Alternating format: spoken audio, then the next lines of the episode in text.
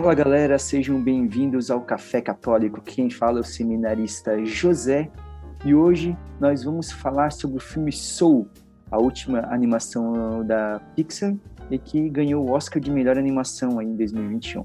E para falar sobre esse programa que traz muitas mensagens, algumas reflexões, está aqui comigo mais uma vez a minha irmã Bruna.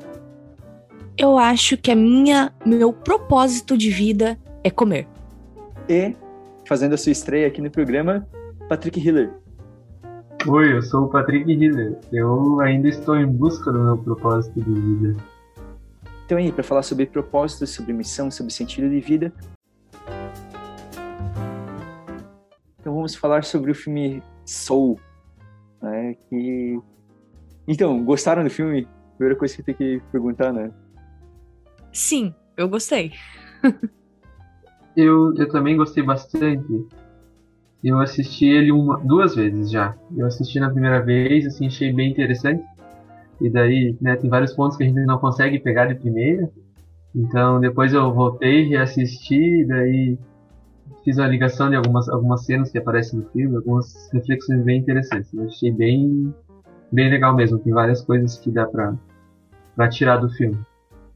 Eu também gostei bastante. Eu, a primeira coisa que eu falei no comentário antes de começar a falar, da, a gente vai falando das cenas da história, é que eu fiquei falando pra pensar, eu falei assim, meu, é, essa animação não é aquela típica animação que a gente pensa que a gente vai apresentar para uma criança, não é que uma criança não possa assistir, mas ela é muito mais profunda do que muitas vezes essas animações costumam ser, né? E ela não é tão, e ela não tem tantas cenas assim bobinhas assim, ela tem esses momentos engraçados assim, apresenta de uma maneira leve a maior parte das coisas, mas ela é bem profunda mesmo. É, Assim, fazendo até um paralelo com uma outra animação que o pessoal fala muito, que é o Divertidamente, né? É, ele é uma explicação, é uma forma da criança entender algumas coisas que acontecem nela, mas diferente de Divertidamente, não tem esse ar feliz durante boa parte do filme. Se feliz que eu digo assim, mega colorido e brincadeirinha e rindo, fazendo piadinha. É, leva um tempinho para o negócio realmente ficar engraçadinho.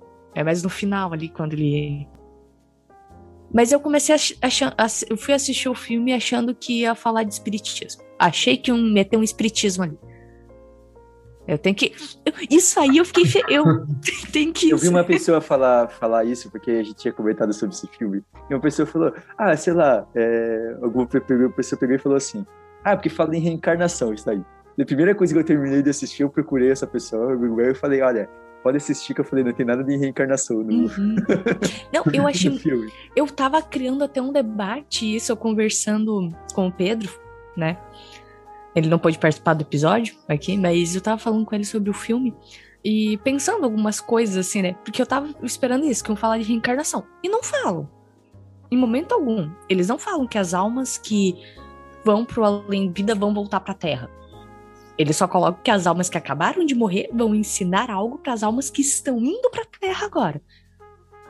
Né? E eu achei isso de uma, uma forma muito bonitinha, gente. Eu fiquei toda bobinha com isso.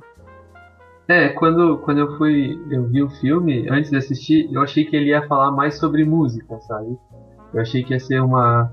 Também ter essa, uma pegada mais musical, assim. Claro, tem no filme, mas ele não trata esse como o primeiro plano, assim, né? Ele, uhum. ele tá ali no enredo, mas eu achei que, que a questão da música ali, do jazz ia ser uma questão bem forte, mas, mas não foi. Acho que essa questão da, da missão, do propósito, é bem mais o, te, o tema central que o filme trata. Pois é. Mas então, vamos começar a falar qual é o enredo do filme? O, o enredo inicial para Acho que a gente tá julgando que quem assistiu, quem vai escutar aqui já assistiu o filme, né? Então a gente recomenda que vocês assistam, porque a gente vai. É, é esperamos que. Vai ter spoiler. Assistam, senão vai ter vários spoilers. spoilers. Corre, corre assistir rapidinho e depois volta aqui e escutar. Tranquilo, a gente não fica magoado. Tem gente que não dá bola para spoilers, mas se você dá, então a gente recomenda que você vá lá, né? dá o pause, vai lá, assistir o filme e depois volta aqui para conversar. É, então a gente tem o Joe, Joey Gardner, né? Que é um. É um. Professor de jazz, jazz né? frustrado. Professor de, é um professor de jazz, né? Ele quer fazer sucesso com a música, um cara que ama jazz, né? Ama música, né? Se apaixonado pelo assim. Daí no dia que ele consegue o que seria a oportunidade da vida dele, né? Ele acaba morrendo. Né? Não, é engraçado. Ele não morre, ele entra em coma. É, tecnicamente ele ia morrer, né? Mas ele ia morrer. a morte dele, mas, é. Mas aí por causa que ele, ele escapa do. Ele escapa da escada pro. É, porque o personagem. Pro além vida. É, não, porque isso é isso logo que ele encontra o primeiro Zé, porque tem muitos Zés no filme. Eu só pensava no nosso Zé aqui. Eu só pensava no José. Somos todos Zé. Mas. Então, quando ele conta ah, o Zé são sempre mais animados, viu? Os Zé são mais animados. Os, os Zé são tudo felizes, são tudo animados. Então, eu ponto para o Zé. É que o, os Zé sabiam o que estava acontecendo e já tava. Ah, preciso desse, desse estresse, não. Mas ele fala, tipo, rapidamente. Então, você tem. É complicado. Você não morreu, mas. Você vai morrer. Isso, é porque, né, tecnicamente, ele só precisava, digamos, completar a passagem dele, né? Isso. Então, seria isso, assim. Que ele acaba não completando, né? Porque você recusa, é. se recusa a morrer. Então, já entrando daí, que não é mais in, não é mais a sinopse do filme, né? Entrando ali, então, o Joey, ele chega nesse... Nessa passagem pro além-vida, e ele se recusa e ele acaba caindo no pré-vida. Isso é interessante porque na questão da fé católica não não faz sentido. Mas porque até uma heresia dos, do começo do cristianismo, é, heresia condenada de falar que tipo existe tipo um banco de almas no céu. É uma, uma heresia do começo do cristianismo condenada que fala sobre um banco de almas. Então, tipo, que todas as almas já existiriam, estariam lá no céu esperando a sua vez vir para a Terra. Isso não faz, não é, véio. mas eu criei uma hipótese na minha cabeça assim muito usando um pouco da teoria da relatividade. Porque aquilo ali não quer dizer que as almas existem desde sempre, estão esperando desde sempre. Porque por mais que a gente. Elas estão sendo formadas, inclusive. Elas estão sendo formadas. Então, aquilo ali pode ser um instante só de treinamento antes de ir pra Terra. Pode ser daquela concepção, quando a pessoa está sendo concebida, a alminha está sendo preparada para ir pro. então, só queria colocar isso aí. É, até porque ali é, a gente vê que tem, cada alma ali tem um número, né? Então a gente vê que tem as almas lá que, que digamos assim, estão há mais tempo lá esperando, né? Mas também tem toda essa questão que elas vão sendo geradas aos poucos, não estão todas lá é, geradas ao mesmo tempo, esperando, digamos assim. Pois é. E o, o filme ele vai trazer um pouco uma questão que elas, as almas elas estão lá e elas descem quando a personalidade delas está formada, né?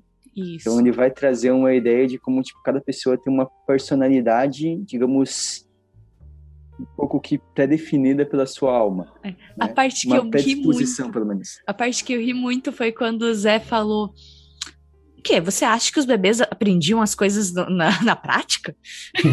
tipo, os bebês não... E eu trabalho de babá, gente, e eu vejo assim, caramba, faz um pouquinho de sentido. Eu tenho que concordar às vezes que tem criança que tá assim, isso aí não parece que tá aprendendo agora. Então, e a gente tem uma, uma alma ali, né, que é o 22, né? É o 22. A 22 é maravilhosa. 22 ou A22, né? Eu vou falar é... que é A22, só pelo deboche dela. Homem não tem capacidade a... de ser tão debochado que nem ela. Ah, porque você não convive no seminário. Isso é verdade, olha. Esse, esse conceito é. pode, ser, pode ser quebrado aqui no seminário. É, pode ser quebrado aqui no seminário. Bobear que ela vira seminarista, do jeito que era debochado. uh, uh, Então, e a 22 eu não conseguia, o 20, a 22 eu não conseguia é, encontrar a sua missão, que era a última parte, né? Era a última parte para é, terminar aquele selo da personalidade, né? O que era a missão. E eu, eu acho que isso acaba sendo o, o, grande, a grande questão do filme, né? A grande questão do filme, é, além de todas as coisas que a gente pode fazer de considerações, questão de, de se a gente tem uma, uma certa personalidade, né, pré-formado ou não. Acho que a grande discussão do filme está ali nessa questão da missão, né? O que que a gente entende por missão, né? O que a gente entende por missão e por propósito de vida. Aí, o que que vocês pegaram como uma interpretação para vocês? Porque eles não falam qual que é o propósito da vida. Qual é a missão dela? O que, que vocês concluíram no final que seria a missão dela? Eu tem uma parte quando depois quando ela consegue o selo é, que que o Joey tem o selo e depois devolve para ela lá no finalzinho do filme. É, aparece um Zé e fala é, mais ou menos assim: Ah, você achou que, que a missão tem a ver com um propósito? Não tem nada a ver com isso. É, ela fala, o Zé fala mais ou menos assim que, que o espaço da, o espaço da missão lá no naquele selo ele só é completado quando a pessoa está pronta para viver. Então eu, eu peguei como mensagem que, que a missão, a nossa é, a missão de cada um de nós, ou no filme como da 22, é estar pronto para a vida, é abraçar a vida, é viver a vida. Eu acho que viver a vida é, é, é a nossa missão.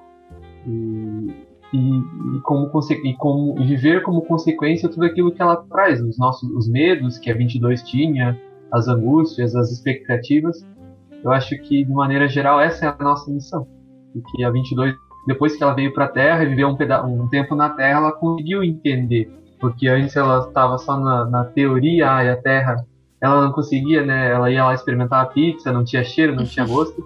E quando ela chegou na Terra, ela conseguiu sentir tudo isso. Então eu acho que, que essa questão do sentimento, das emoções, das sensações, que ela conseguiu aprender aqui na Terra e que depois ela ficou, agora ela tá pronta, porque ela tem coragem, ela conseguiu alcançar aquilo que ela precisava para poder viver aqui na Terra.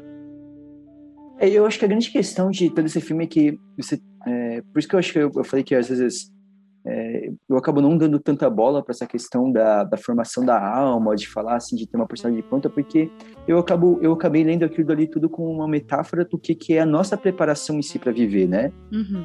Então, é, às vezes você pensar assim, ali ele trata como uma alma que tem a personalidade pronta. Mas se a gente não acreditar nisso, né, e falar assim, não, digamos que a personalidade seja né, formada pela, pela infância, você poderia considerar aquele próprio período da alma como um certo período da infância, né? Uhum. Da maturidade da pessoa. Eu, eu acabei lendo um pouco dessa, dessa forma. É, onde... tu tem que abstrair um pouquinho, né, quando vê esse... É, isso, onde, é um pouco, um pouco, por que, que eu trago né, nesse sentido? No sentido de que é um pouco daquilo que o Hiller foi falar. É, a missão, no fim, ele é irrelevante. O que, que eles vão trazendo? São várias coisas ali é, ah, que diz, ah, a pessoa é ansiosa, o outro ele é egocêntrico. Ele, egocêntrico, você tem as coisas ali, né, os que são agitados, né, os que são desanimados, e você tem uma coisa que encanta, sabe? Então, assim, uhum. um se encanta pela música, um se encanta por um, por um esporte, um se encanta pela comida, e aquilo faz, né, aquilo da pessoa. Só que eu, eu li acho que justamente dessa maneira. Ele falou, no fim, ele fala que assim, ele acho que ele quer quebrar um pouco de como às vezes a gente enxerga essa questão de missão no mundo de hoje. É. Principalmente a missão no sentido de que parece que é, cumprir a minha missão, cumprir o propósito tem que ser algo grandioso, sabe? É que nem uma vez que eu vi um, uma pregação que era para os jovens que falava assim, tipo, ah, ah, você não tem que estudar para ser alguém, você, não... você já é alguém. Isso. Você não tem que fazer algo extraordinário para a sua vida ter valido a pena. Para a sua existência valer a pena. A sua existência vale a pena pela sua existência. Pura e simplesmente por isso. Eu acho que até a questão de o que, que é extraordinário também. Eu acho que uhum. começa passa por isso também, sabe? É. Eu acho legal que tem um momento que é o o 2 fala assim: Ah, eu sou muito bom em andar, eu sou muito bom nisso, ela fala umas coisas banais. É. É, talvez essa seja a meu, minha missão. E daí o Joey falar, cara, isso é só a vida, não, não tem nada a ver com Não é nada demais. é, nessa questão, assim, do, do simples, né? Ali no filme, a gente, eu acho que ela conseguiu completar o selo da missão dela que faltava no momento ali que cai aquela folha da árvore na mão dela, né? Ela segura a folha e dela fala essa questão de que ela, ela gosta de andar, ela gosta de... ela sabe andar. E o Joey fala que isso é normal da vida, mas é ali que ela consegue encontrar a missão dela. Acho que essa questão também do extraordinário que estavam comentando, eu gosto muito da frase, né? Viver o, o, o, extraordinário no ordinário da vida. Acho que, que é no ordinário, nas pequenas coisas, no simples, que a gente consegue cumprir a nossa missão, o nosso propósito. Mas é, o... eu me identifiquei muito ali na, com a 22, eu tive uma conexão com, com ela na parte em que o Joey fica com o selo dela, que ela dá o selo para ele. E ela começa a lembrar de todas as vezes que falaram que ela não prestava, que ela não sabia fazer as coisas, que ela não conseguia fazer nada direito. E que ali ela se torna uma alma perdida, né? Porque ela passa a acreditar em tudo essa, todas as coisas negativas que colocaram para ela. E ali eu peguei a questão da ansiedade que trava a gente de viver muitas vezes. A ansiedade como doença, né? Tem uma grande diferença. No episódio de psicologia a gente falou sobre isso um pouco. É, então ela cria ali que ela nunca vai ser boa o suficiente para isso, né? E às vezes são pessoas incríveis, que ela teve tutores incríveis, os mentores assim mais extraordinários, né? E às vezes são pessoas incríveis que vão olhar na nossa cara e achar a gente bosta. Toda licença aqui do palavreado. é, Ué, gente... na, naquela, cena, naquela cena que vai passando rapidinho, uhum. tem uma hora que uma das pessoas fala assim: Ah, você é a pessoa mais ordinária que eu já conheci, uhum. sabe? Tipo assim, é, tipo, você, é, é, uma das frases que vem naquele momento que tá aquela confusão é você é a pessoa mais ordinária que eu já conheci, né? Sim. Ou seja, a pessoa mais comum, né? Então, é. Uh, e, as, isso e machuca. Machuca muito. é, a gente, quando a gente escuta por muito tempo de, pessoa, de pessoas que a gente admira, que a gente escuta por muito tempo, que a gente não é bom, que a gente não é. A gente passa a acreditar nisso. Então, é uma dificuldade voltar tipo, voltar a acreditar que você vale a pena. Eu acho que é isso que o filme traz muito, que a vida, por mais que não. Até o Joy tem isso. Que ele tem um choque de ver que a vida dele não foi nada. Se ele morresse ali, a, a vida dele não tinha valido a pena.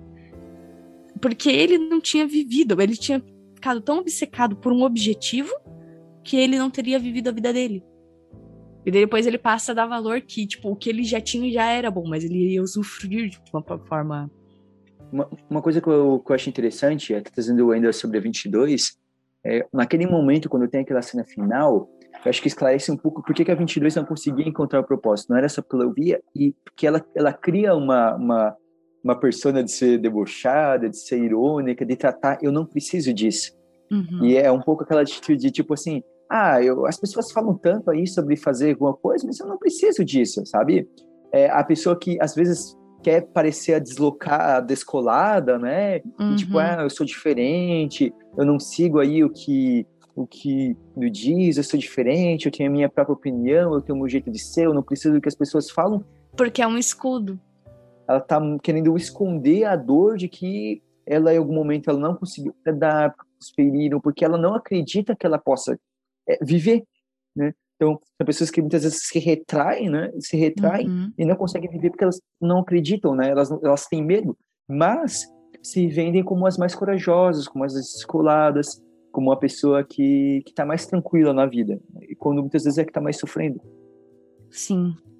Tem, no filme tem uma outra parte que mostra que o personagem mais ou menos tem essa personalidade, que é parecida com a da 22.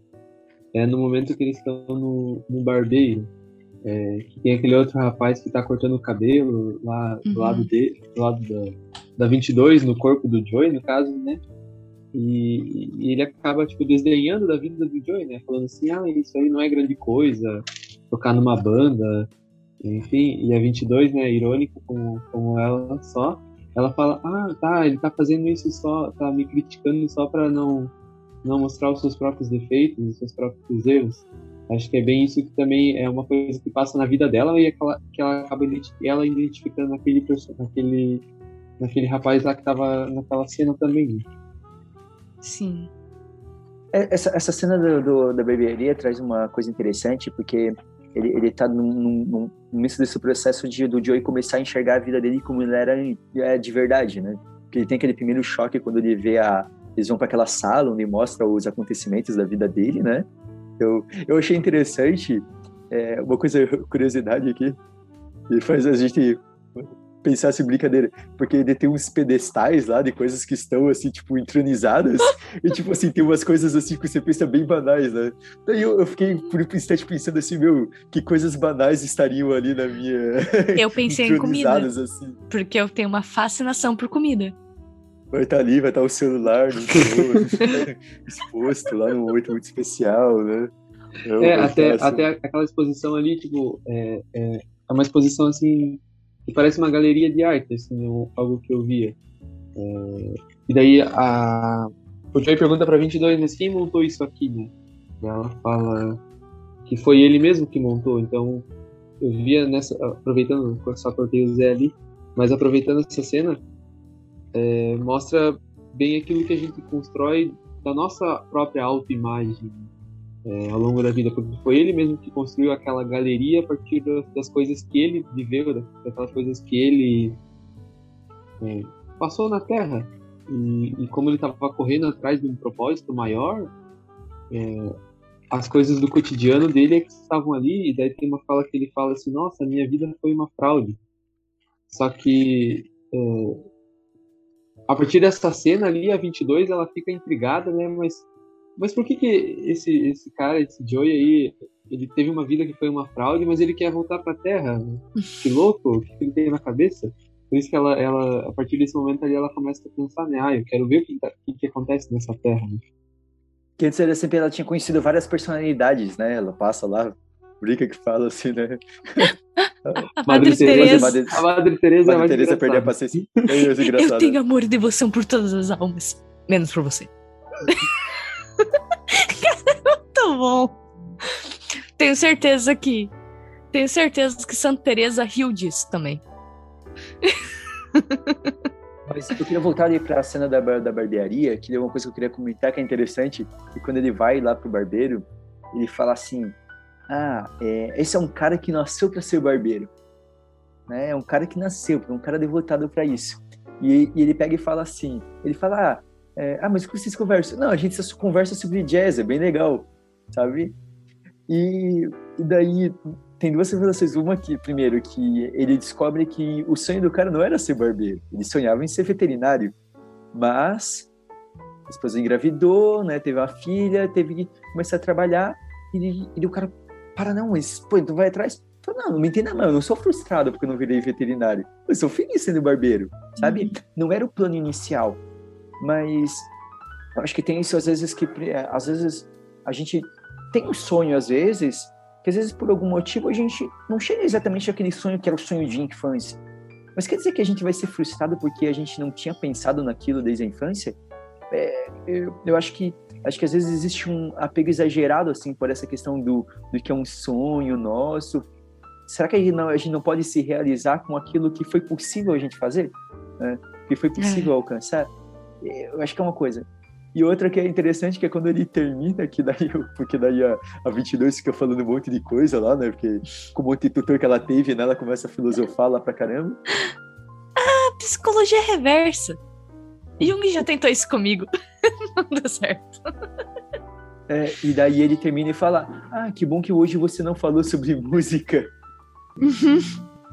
E tipo assim, não é que o cara, é que o cara era gente boa e o Joey falava de música, ele falava com música com ele, mas não é que o cara curtia, só curtia música assim como o Joey, né? E, e tipo, dá pra ver que o Joey fica tipo um pouco espantado assim, tipo, ah, peraí, eu achava que o cara curtia, curtia né? Aqueles momentos ali são extraordinários. Eu fiquei com pena do gato, do Senhor Bigodes. Eu fiquei com pena do gato. Coitado do bichinho, sem entender nada Daí mostra uma alminha de gato. E eu fiquei assim pensando assim, tadinho do gato. Se o Joey não tava entendendo o que tava acontecendo, imagina o gato. Até alguém explicar pro gato. Daí a gente. Outra coisa, um elemento que eu achei interessante ali, que é quando eles vão para aquele. meio que para aquele deserto lá onde as, onde as pessoas vão quando elas. É, tipo, elas se desligam, assim, né, ah, né? Aquelas... os momentos de viagem. Os momentos de viagem, assim, né? É, é interessante, ele falou assim, ah, então ali que a gente vai tudo. E, eu, eu achei uma, uma coisa interessante, porque daí eles trazem, aparece aquele meio que são aqueles místicos, né? e, e o místico é o cara que fica virando a placa, né? A placa de, de promoção de uma loja. Eu, eu tenho que admitir é. uma coisa: esse filme, na minha opinião, tem os melhores nomes de personagens. É o bicho grilo. É o personagem dele. É o bicho grilo. É o bicho grilo. É o bicho grilo. É, a, a localização ficou bem legal. Uhum. Foi genial. Mas o que eu, o que eu fiquei pensando naquilo dali é um pouco assim, é um pouco naquele sentido de que que a gente tá falando dessa questão do simples, do extraordinário, eu queria fazer uma coisa extremamente simples. Mas o quanto a gente pode, num trabalho, por mais simples que seja, a gente tocar as pessoas, sabe? Por fazer aquilo com amor, por fazer aquilo com felicidade, sabe? Então, aquilo, ele acaba evocando todo um plano assim, espiritual, mas mesmo que a gente traz ali, né? Não precisa ter necessariamente daquela maneira, mas é, o quanto uma pessoa, em qualquer trabalho que for, ela pode tocar os outros, né? Eu acho que o, o que eu vi ali no personagem do Bicho Grilo é um pouco isso, sabe? Um uhum. pouco de uhum. como assim, se você fazer o seu trabalho bem feito, você faz com carinho, você faz com amor, você vai acabar ajudando algumas pessoas. E, e o que eu acho interessante ali, de, quando mostra esse lugar, esse deserto ali, é que mostra os dois opostos ali ao mesmo tempo, né? Tem tanto ali essas pessoas que se dedicam, que, que se empolgam, né? Que, que assim transcendem, digamos assim, se a gente poderia falar, elas estão fazendo alguma coisa que elas gostam, que elas se, é, o, por exemplo, o, o, bicho grilo, é bicho grilo, bicho grilo tá lá virando a placa, aí tem os outros, os músicos, os artistas, os, os cantores, enfim, mas ao mesmo tempo naquele lugar tem aquelas pessoas, né, que que estão trabalhando ou vivendo é, de uma forma muito ansiosa e preocupada, né? Mostra aquele aquele cara que é de uma empresa, de um escritório, assim, né? Daí eles até falam, ah, esse aí deve ser um gerente de investimentos, né? Ele já tão sobrecarregado com, com, com seus afazeres ali do trabalho, do, daquilo que ele precisa fazer, que ele acaba se tornando um escravo daquilo, mais ou menos, né? Parece lá um, um monstrão lá no meio do deserto andando. E, é. E, é que perdeu o sentido, né? Perdeu o sentido, né? Enquanto um, uns conseguem desenvolver aquilo que eles naquilo que eles fazem, naquilo que eles trabalham de maneira positiva, tem tanto o outro lado, né? O lado negativo. Que a pessoa se entrega tanto que acaba virando né, escravo, refém daquilo que ela tá fazendo acho interessante é como o, o Bicho Grilo ele fala que é, aquela, aquela transcendência, por mais bela que ela possa ser, ela, ela é uma faca de dois gumes, ela pode ser perigosa. Porque é o sentido de que a, ela pode se tornar obsessiva, porque eu começo a viver uma coisa que eu gosto, é um esporte, a música, né? seja o que for ali, né? A comida. E se eu começo a ficar muito aquilo dali e eu começo a esquecer de todas as outras coisas, eu começo a esquecer da vida, é quando eu me torno obsessivo.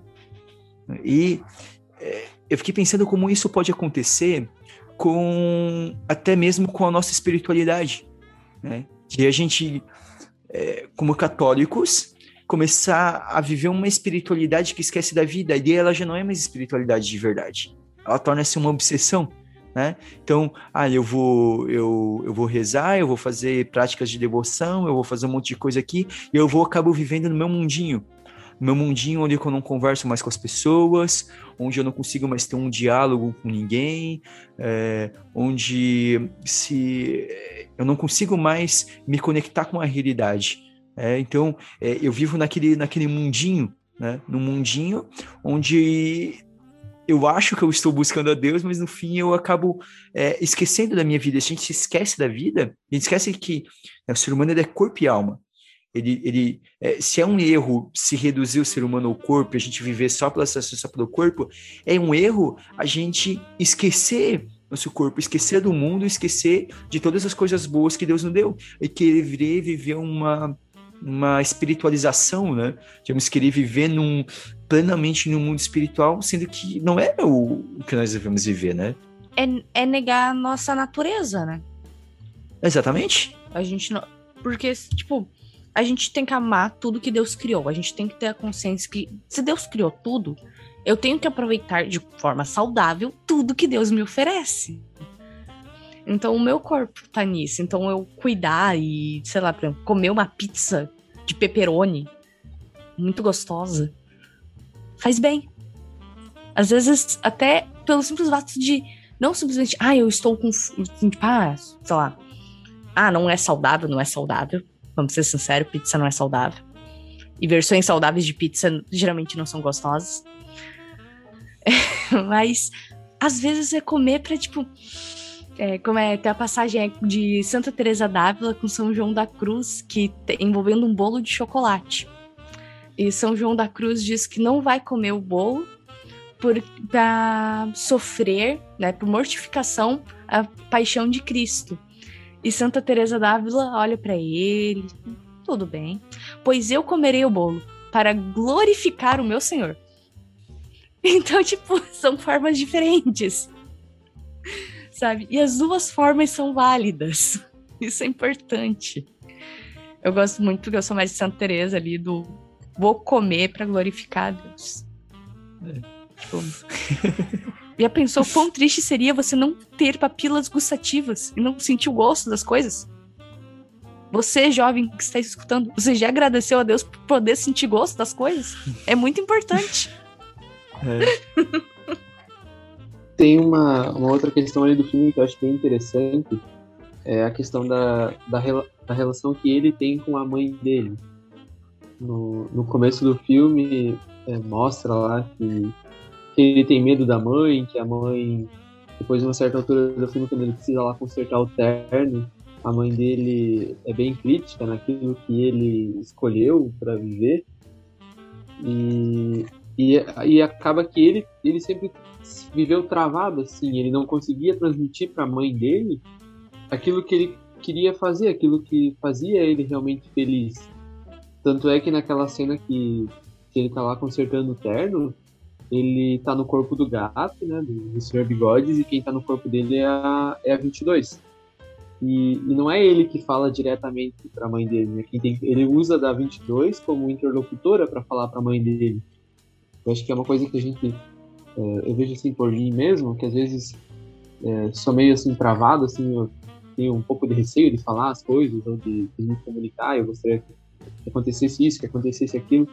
Eu acho que é uma, uma coisa importante, assim, a gente ter essa liberdade, até ali, principalmente nessa relação, né, com pai e mãe, ou com aquele, aqueles que a gente tem mais próximos, é, de poder, poder ter essa liberdade de falar, de, de se comunicar, de se expressar. E, e também mostra ali que a mãe dele tinha, tinha medo dele seguir essa carreira de músico por causa do pai dele. É, né? que, que ela acabava, acabava tendo que sustentar financeiramente o pai dele, é, porque, porque esse sonho, essa profissão que ele tinha escolhido não tinha dado muito certo.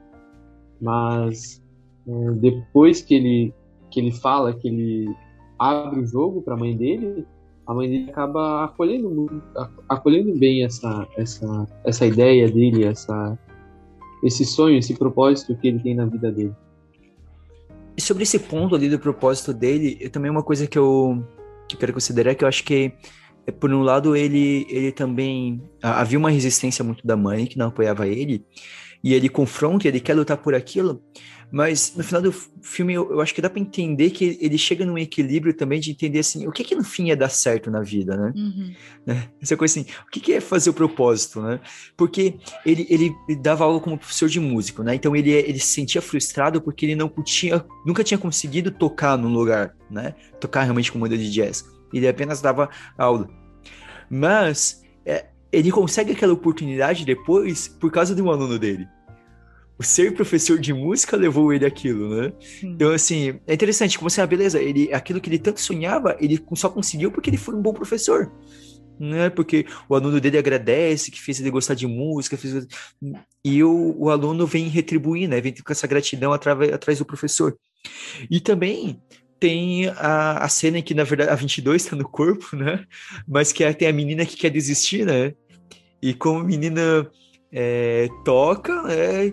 E, e, e da 22 olha assim, mas é, pra, pra menina é o olhar do, do Joey, né? Era, uhum. e, e, era o que o Joey falava antes, né? Mas tem um outro momento em que ele incentiva ela. Então, assim, é, o, aquilo ali é uma realização, mas que ele não conseguia enxergar. Que no início do filme ele não consegue enxergar aquilo como realização. De fazer com que uma outra pessoa se realize. É o tornar o. É aproveitar o que a vida te dá, sabe? É... saber aproveitar os momentos. Isso volta na questão do aproveitar o ordinário, né? Ver o, o, o extraordinário no ordinário. Porque se a gente for pensar, até numa visão, tirando a questão religiosa, tá? Olhando na questão da probabilidade de ter surgido vida na Terra. Não é um negócio extraordinário já a gente tá aqui? Sabe? Com todas as probabilidades que não era para ter. Tanto planeta, tanto lugar que podia. E a gente que tá aqui. Então, é nosso dever viver a vida da melhor forma que a gente puder.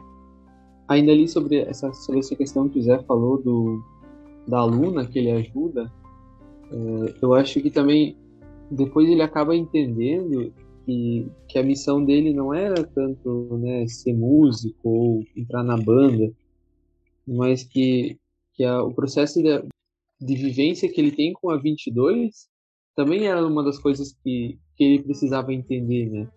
Que ele conseguia é, passar para os outros algum ensinamento. Que lá no começo do filme, quando ele era professor de, de música, ele era professor, mas ele, ele não tinha essa essa intuição, esse a alegria de estar esse ali. fascínio, né? Ele não era fascínio. Esse fascínio, esse entusiasmo, né? Ah, eu sou professor, eu estou incentivando os meus alunos, ajudando eles a crescer. Não, ele estava ali simplesmente por estar. E, e depois, com o processo que ele tem com a 22, ele acaba reconhecendo e entendendo e que esse processo de ajudar o outro é muito importante, né? E volta naquilo que o Zé tinha comentado, né? Que, que a nossa espiritualidade também precisa, a gente precisa ter esse pensamento, né? Que o nosso, o nosso, a nossa oração, digamos assim, a nossa relação com Deus, ela precisa ser se manifestar na nossa relação com o outro também, né? Com aqueles que estão no nosso redor e que a gente consegue a partir da nossa vida cotidiana ensinar, mostrar, viver aquilo que que a gente tem com Deus. E ainda falando né, propósito com ele, porque ele fica com todo aquele sonho. E ele vai, né? Ele, ele acaba tendo a confiança, tem toda aquela questão com o Turner. Quando ele chega lá, ele não ia tocar, ele, ele se impõe, né? Pelas primeiras, antes ele tinha se imposto já com a mãe, falando a verdade. Ele se põe, se impõe diante da, da, da mulher lá para que ele toque, da Dorothea Williams. Que ele Williams. toque. Respeito. Respeito. E, e ela fica assim, ah, tu tá assistindo o então beleza. E ele vai, toca, né? Ele toca bem, ela gosta, ela chama ele. E é interessante que ele fala, ah, eu sonhei tanto com isso, mas eu sempre sonhei diferente. É, é interessante um pouco de que ela, ela faz a, a eu vou que eu já tinha ouvido, inclusive, aquela sobre o, sobre o peixe, né? O peixe queria chegar no oceano, queria conhecer o oceano. Aí falava, você tá no oceano? Não, isso aqui é água, não é o oceano. Então, ah, vem aqui de novo. Porque é, às vezes se tem muito essa coisa assim, eu vou, vou, digamos, vou trabalhar com o que eu gosto, eu vou viver com aquilo que eu gosto. E às vezes tem essa ideia de que, ah, porque eu vou trabalhar com aquilo que eu gosto, então todos os dias vão ser incríveis, maravilhosos. Não, vai ser trabalho ainda. Então, assim, é, não, não, não vai ser esse mar assim, nossa, vai ser sempre um, uma, uma coisa uma assim, experiência assim, incrível, mística. Uma, uma experiência mística todos os dias. Não, vai ser trabalho. Tanto que é legal que eu, eu, acho a animação até mostra um pouquinho da expressão que a primeira música ele tá tocando assim, todo maravilhado, e daí vai avançando, e no final tá tipo ele suando assim, tipo, morrendo já para tocar, sabe? Porque. É, porque é bem diferente de. É, é, por exemplo, você fazer uma coisa por puro prazer, sem descompromissado, e quando você faz aquilo com um compromisso uhum. de que é o seu trabalho. É totalmente diferente. É, tem, tem uma classe que diz, né? É, trabalhe, trabalhe com o seu hobby, né? E perca um hobby, né? Transforme, transforme seu hobby em trabalho e perca um hobby. Pois é. é. Eu acho que é um pouco de tirar um pouco essa. Existe uma uma visão muito idealizada do que o que é trabalhar com aquilo que eu gosto, do que o que é fazer aquilo que eu gosto. Não vai ser sempre perfeito. Não importa com o que você vai trabalhar, você sempre vai ter dificuldade. Não importa qual seja a sua vocação, você sempre vai ter dificuldade. Não vai ser todos os dias incríveis e maravilhosos. Cara, só vai ser incrível e maravilhoso quando a gente já estiver no céu. Tudo na Terra sempre vai ter algum momento que a gente fica assim, ah, meu Deus, por quê?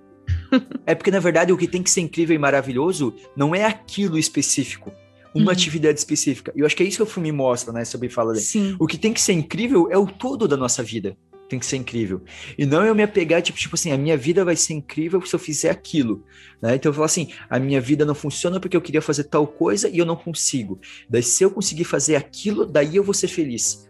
É tipo, é colocar a felicidade em uma coisa específica, sabe? Numa coisa que no mundo aqui, que, tipo assim, eu tenho que ser incrível nisso e daí eu vou ser feliz. Que era a cabeça do Joey no início. É tudo focado. E ele fala assim: não, quando eu cantar, numa, tocar numa banda de jazz, daí eu vou ser feliz. Daí eu vou ser realizado. Daí a minha vida vai andar. Daí os, todos os meus problemas vão se resolver.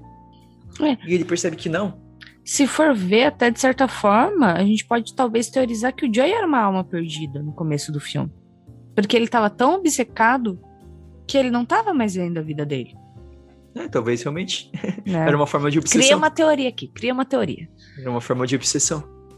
Encaixem isso na teoria da Pixar. Como, como, como o filme do Soul agora se encaixa na teoria da Pixar?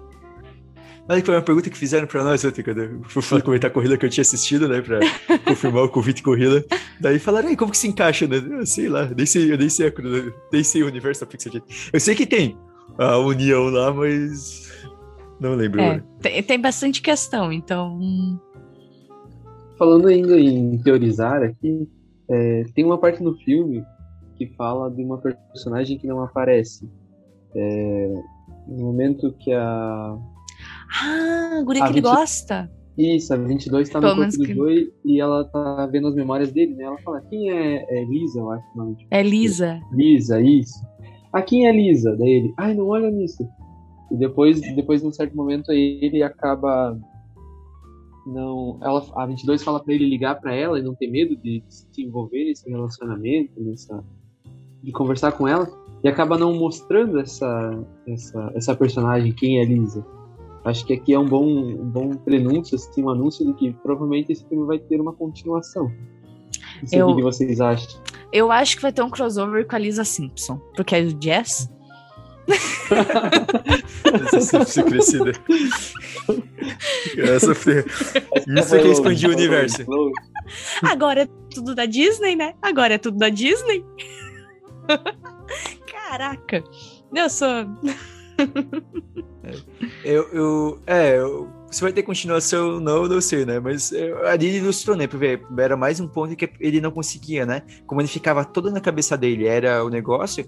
Então é provável que até ele pensasse assim: ah, eu não posso talvez ir atrás da Lisa porque eu me considero um, um, um alguém fracassado ainda, né? Então, é, para eu ir lá e poder ter um relacionamento, eu preciso primeiro arrumar a minha vida. Daí eu vou procurar um relacionamento. Uhum. Né? É... E, e, isso eu acho que. E era só complementando. Uhum. E esse cara ele fala ali. É, é para ver como ele não tinha nenhum relacionamento. Ele não só relacionamento amoroso, ele não tinha amizade. Que é outra coisa relacionada ao barbeiro. Ele fala assim: ah, ele é a única pessoa que eu converso, a única pessoa que ele conversava era o barbeiro, sabe? Então, tipo assim, ele não tinha nenhum amigo, ele não tinha ninguém assim, porque ele ficava tão ali travado que ele, ele se fechava, se fechou totalmente, né, para as pessoas. Então ele não se permitia tocar por ninguém. Provavelmente porque ele não se sentia bom o suficiente para os outros. Mas talvez possa explorar eu, fazer um. se se um sair, a gente assiste. A gente assiste. Se, se expandir, a gente assiste. Sim, e faz mais um programa. Até porque a gente gostaria de saber como será a vida da 22 na Terra também. Pois é. Como o Zé falou, vai que é seminarista. É, a 22 pode ser 20 ou 22. Pode 22, ser 22. 22. Eu, eu queria lembrar uma coisa, a gente comentou mais no início do programa, mas que a gente estava falando sobre algo extraordinário, né? E, e, como a nossa noção de, do que é extraordinário tem que mudar, eu fiquei pensando como isso implica até quando a gente vai falar sobre santidade. Né? Uhum. Porque, agora bem trazendo assim, para com a gente, é, a gente acaba tendo uma, uma ideia de, ah, tipo, o que é santidade, é evangelizar, né? Por exemplo, é, tem a passagem lá em que os envios discípulos é ide ao mundo todo né, e pregar o evangelho. Daí parece que assim, às vezes parece que, tipo assim, eu só tô cumprindo essa, essa, esse, esse mandato de Jesus aí se eu sair evangelizando, evangelizando multidões, né? Uhum. Mas o que, que é o mundo? Às vezes o mundo é evangelizar a família. Pois é. É o meu mundo. Eu, no, nosso healer aqui no momento, nosso mundo é o seminário, porque com essa questão de pandemia a gente não vai para paróquia, nada, né? O, o, aonde, aonde que a gente eh, prega? Eu acabo fazendo aqui pelo podcast também, mas em primeiro lugar é dentro do seminário, evangelizando uns aos outros ali. Né? Mas é. É, tipo assim, o, o, o, que que, o que que é a, a- essa, esse propósito de cumprir a missão de Jesus, né? Eu acho que a gente, é, esse filme, ele, a gente pode trazer isso para refletir um pouquinho e rezar, olhar para o que a gente pensa a respeito dessa missão, o que a gente é, pensa da missão dos outros, às vezes, né? Porque acho que a gente ainda é, é- a gente tem uma, uma noção de calcular o que é santidade é, com um olhar muito mundano de que parece que assim ah, o, o, o só tá dando só tá dando certo se tem multidão, sabe? Uhum. O grupo de jovens, um grupo de jovens lá tá dando certo se ele reúne 200 jovens. O grupo que- de jovens que reúne 10 jovens, ele parece que não tá dando certo. Uhum. Ele não, não né? acaba se tendo muito essa visão, né? Sim, isso ainda de santidade. Esse tempo atrás eu falei pra uma pessoa que tava falando sobre santidade. Eu falei assim, cara, a gente não tem que ser santo de altar. A gente tem que ser santo. Ponto. Não precisa ser reconhecido. Quantos santos tem no céu? Quantas pessoas tem no céu? E que a gente não imagina. A igreja não canonizou. E não precisa. A gente não precisa ser canonizado para ser santo. Entende? Para, para Então, porque às vezes se cria um objetivo diferente. E, e nisso de influência de santidade, eu acabei imediatamente lembrando de um beato, que é o Beato Charles de Foucault, porque Uhum. eu acho muito interessante, porque eu acho que ele é um melhor exemplo que vai totalmente contra essa lógica, porque em vida, Charles de Foucault, é, ele fracassou em tudo, né? Então, ele fracassou em tudo na vida dele, assim, pelos quando a gente vai olhar o olhar humano, né? Antes mesmo de se converter, né? Ele tentou pro exército, não deu certo no exército, tentou ser pesquisador, também não deu certo. Daí ele acaba se convertendo, ele vai virar trapista, mas também depois acaba saindo porque Não dá acaba certo. sendo bem aquilo, também não dá certo. Daí ele quer, ele, ele é ordenado padre, se torna padre. é, ele quer criar congregação, uma congregação dele. Ele chega a escrever três regras, mas nunca cria, nunca ele teve um seguidor. Ele evangelizava no meio dos muçulmanos e é, muitas pessoas nem entendiam, né, o que estava acontecendo. E ele nunca acabou tendo um seguidor, assim, alguém que seguiu os ideais dele, assim, que seguiu a fundo. E no fim, ele acaba sendo morto porque ele falava que ele tinha um tesouro na casa dele, que o tesouro era Jesus. e a região que ele estava tinha uma guerra civil.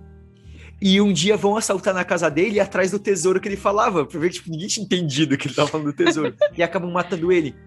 E ele acaba morrendo, né, como mártir. Só que depois de morto, hoje tem muitas pessoas que se inspiram na espiritualidade de Charles de Foucault.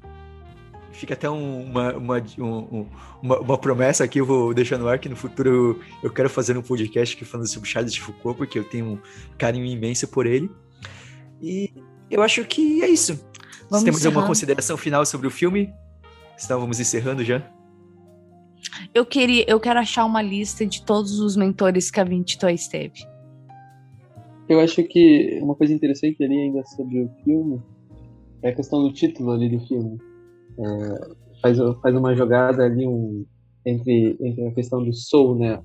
A palavra significa alma, e também tá ligado ao ritmo musical, né? Que, que ainda tá ligado com o ritmo musical do jazz. Então ainda tem, tem essa, essa pegadinha, essa. Qual seria a palavra? Essa, Esse trocadilho? esse trocadilho, exatamente. Tem esse trocadilho ali no, no título do filme que eu acho bem interessante. É, legal.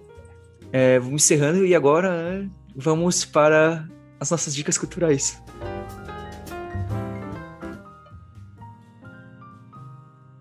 Para quem gostou aí de Soul, né? Então, né, talvez aí tá nesse momento reflexivo, né? Então, vamos agora, né, vamos começar pelo Patrick Hiller. Você pode sugerir alguma outra coisa, né, para quem gostou desse ou quem gostou desse papo aí, sugerir algum, talvez algum outro filme, talvez um livro, alguma coisa, uma música, pode ser, né, que talvez tenha a ver com esse papo todo que a gente teve sobre missão, tudo. Tem duas, duas sugestões que eu acho que são bem interessantes e que, que ainda partilham do mesmo tema.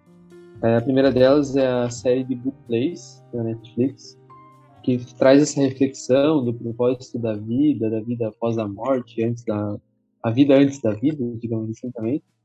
E, claro, não trata da questão da nossa visão católica, mas acho que ela também traz alguns ensinamentos bem interessantes. E também o livro que já é best-seller, e mesmo que aqueles que já tenham lido, eu acho que é sempre bom reler, que é O Pequeno Príncipe. Eu acho que é uma, um, um, livro que trata de uma maneira bem simples aquilo que, que nós acabamos de conversar, de propósito, de, de vivência, de viver a vida, e que, que é sempre bem bom, interessante reler. Isso aí, obrigado. Então, Bruna, sua dica? A minha dica é o filme de comédia As Férias da Minha Vida, que a sinopse é uma mulher negra que ela é vendedora numa loja e ela faz um exame, porque ela bate a cabeça, faz um exame e falam que ela tem, tipo, um mês de vida. E daí ela pega todo o dinheiro que ela tem e vai realizar o sonho dela de ir para um paraíso, um resort, para aproveitar os últimos dias da vida dela. É muito bom e eu aprendi o segredo da vida com este filme. e eu vou indicar um livro, já que eu falei sobre Charles de Foucault no, no podcast, eu vou indicar o livro Espiritualidade para o Nosso Tempo, com Charles de Foucault. Então, vai contar um pouco da biografia do, desse beato e também fazer algumas reflexões é, da vida dele, né, para trazer para o nosso, nosso dia a dia. Bruna, considerações finais? Nos sigam no Instagram, café.católico e mandem e-mail para gente no catolicocafé.gmail.com. E entrem em contato no que vocês quiserem, dicas e sugestões, aclamações, críticas. Pedi pro José deixar eu falar sobre teorias da conspiração. é, se vocês querem, então, mandem lá. Então, então nos sigam, né? Entrem em contato conosco. É, também é, nos sigam aí nas plataformas para não perder nenhum episódio, né? No Spotify, no Deezer. Também tem o, o link lá onde é hospedado no Anchor, lá pelo, pelo nosso Instagram né? Também no Google Podcasts também e várias outras plataformas de podcast. Patrick Hiller, muito obrigado por ter aceitado o convite e estar aqui conosco hoje. Eu que agradeço o convite e a oportunidade. Encerrar minha fala, vamos, assim como a 22 dizia no filme, vamos seguir jazzando com a vida. É isso aí. Então, um grande abraço a todos e até o próximo Café Católico.